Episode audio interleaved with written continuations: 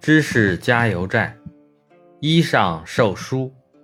张良年轻时有一次在一桥上行走，有个老头走近张良，把脚上的鞋踢落到桥下，对张良说：“年轻人，下去把鞋给我拾上来。”张良见是位老人，就到桥下把鞋给他拾了上来。老者又伸脚说：“给我穿上。”张良强忍心中的不满。并恭敬地给他穿上。老者笑笑说：“孺子可教啊！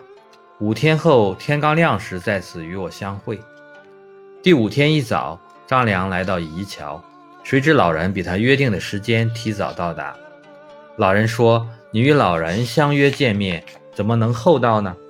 我今天先走了，你五天后早点来。”五天后，张良凌晨鸡叫就前往相约地。不料老人又先到了那里，很生气地说：“你怎么又迟到了？五天后再早点回来。”五天后，张良半夜就前往相约地，等了一会儿，老人也来了。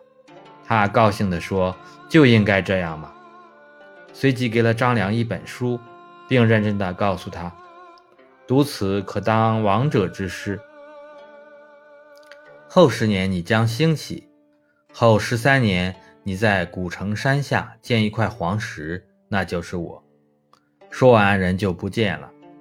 天亮之后，张良仔细看了看这本书，竟然是《太公兵法》。张良得此书后，便认真研读，为日后建功立业打下了丰厚的知识基础。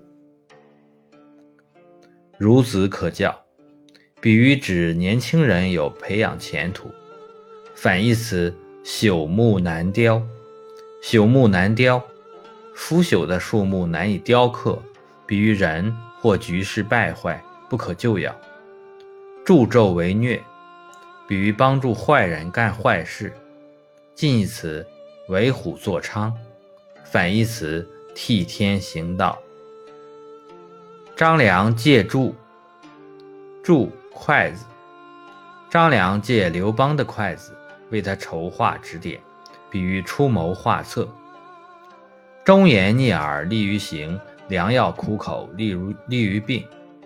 让人从善的语言，多数是不带动听的，但有利于人们改正缺点。